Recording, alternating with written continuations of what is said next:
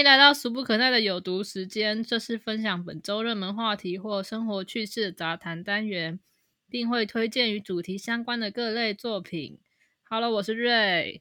大家好，我是丁。我们今天来闲聊铁达尼号。这个是不是还有一点年纪？他最近要 几周年？已经上了，已经上了二十五周年复刻版。大家有没有去看复刻版？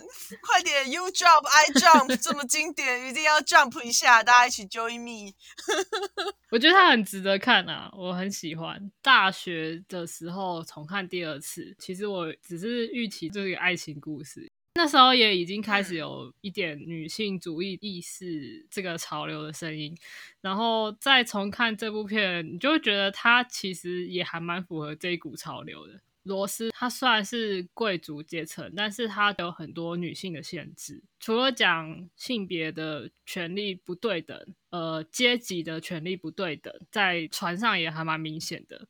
真正灾难的时候，一些绅士们又展现很高贵的道德情操，所以我就觉得他这部戏演短短的三天的时间，但是这个船上他安排的还蛮精巧了，蛮丰富的。我印象很深的是，船上有三个演奏家吗？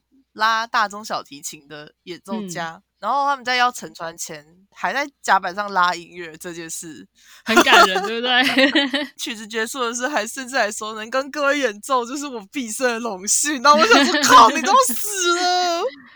是，可是他这个戏里面就是。很多不同的位置的人，他们就是还在做好自己最好的事情。像你说，船长虽然对这艘船的判断是失误的，但是他最后表现的对他的失误是很有负责任，扛起了一切。包装在爱情剧底下的社会写实剧，而且他考据其实也蛮讲究的，像他的服装礼仪。好像都还有特别请专业的历史学家之类的帮他们做顾问跟参考。还有一个小趣事是，他在那部电影上映没多久之后，就是有一个天文学家。天文学家去看了这部片，因为他那时候就是标榜说他们很考据很严谨，里面的那个时代背景啊，该用的东西全部都是很正确、很对的。然后那个天文学家去看了之后，他就说：“你们那天的星空不对，因为 因为他有很明确的时间点哦。”然后他就写信去给那个很烦哎，卡到了，不想讲话了，杀了发了。加了发，不想说了。你们这群刁民，刁。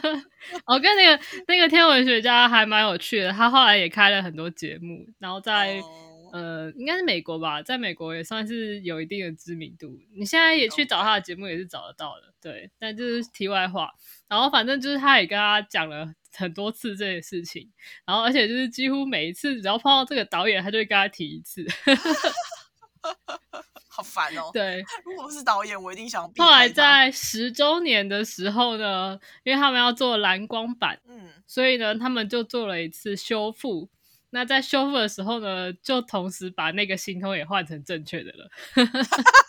终于啊，跟你吵了这么多年，终于啊，没错，太白痴了，对，要笑死。可是就是也可以看出来，就是卡岛他们对这个。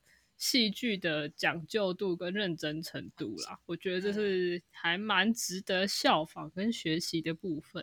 OK，哦好，关于《铁达尼号》呢，其实前阵子有一个很有趣的纪录片想分享给大家。最后一幕就是男女主角趴在那个船的碎片，有个大木板上面。在漂浮，是杰克就一直说，就是这空间不够，罗斯你一定要趴在上面保持温暖。然后那个罗斯就是牵着他的手说，不，你要跟我上来，我们可以撑下去什么。然后最后杰克就就是还是没有，他就放手，然后就沉到海里就死了，对不对？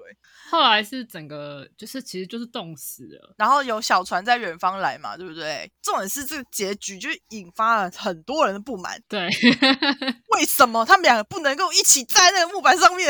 应该也不会沉啊。然后就是一直讨论说，为什么杰克就不能跟罗斯一起活下来呢？我们的卡岛就是有点有点不太想要回答这个问题，他觉得你们在在讲什么都是白痴，怎么可能两个人活下来？对 对对，鲁卢小小这一群人二十周年的嗯之后的现在，他突然改口嗯了。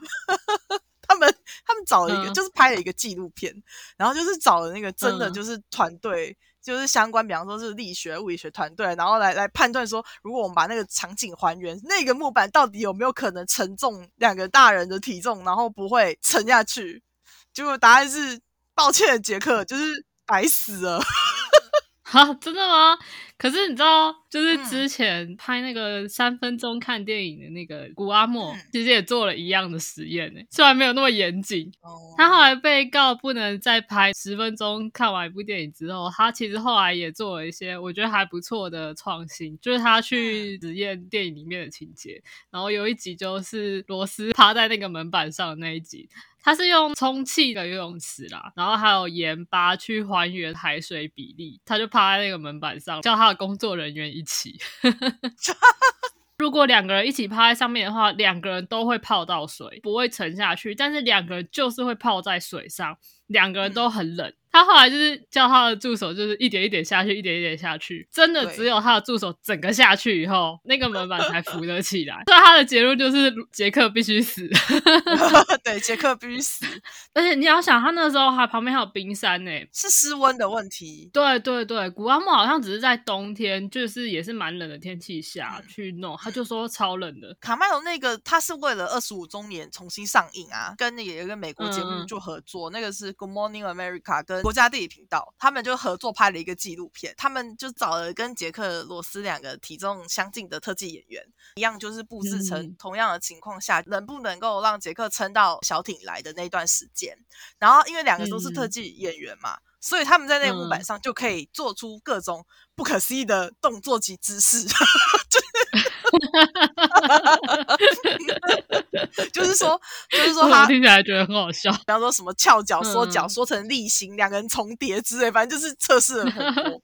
可是这不是一般人可以做得到啊！而且那没时候错就已经没错事先掉在水里 已了。经掉在水里对啊特殊的姿势，可以让那个木板多一点点空间。他必须要在板子上，然后把上半身挺起来。那我说那也太累了吧？就是你要做尝试。所以结论就是说，杰克有可能可以存活，除非他可以就是控制体温，然后同时保持这个动作。但是卡岛本人对于杰克这个男主角的悲剧命运，他觉得这是不可能的，他还是会为了挽救他的爱人，牺牲自己的生命这样子。而且就是，如果他真的在那个板子上面做那个伏地撑，那能看吗？那个画面能看吗？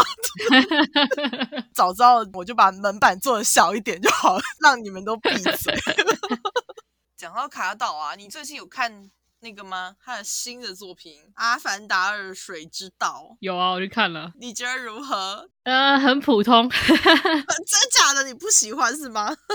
很普通就是很普通啊。哦。其实一也是很普通，可是如果你喜欢电影画面的话，两部是都还蛮值得看的。特效的部分它，画面做的很漂亮，我是没有看第一集的三 D 啦，但是第二集的三 D 我觉得看起来也还好，没有到特别惊艳。嗯，好，那就是分享我们童年时期的老电影给大家。希望大家都能够嗯去救影卡岛的这部《Titanic》，好，很棒。如果你喜欢我们的节目，记得追踪、按赞、给五星，并到 IG 专业留言给我们哦。大家拜拜。大家拜拜。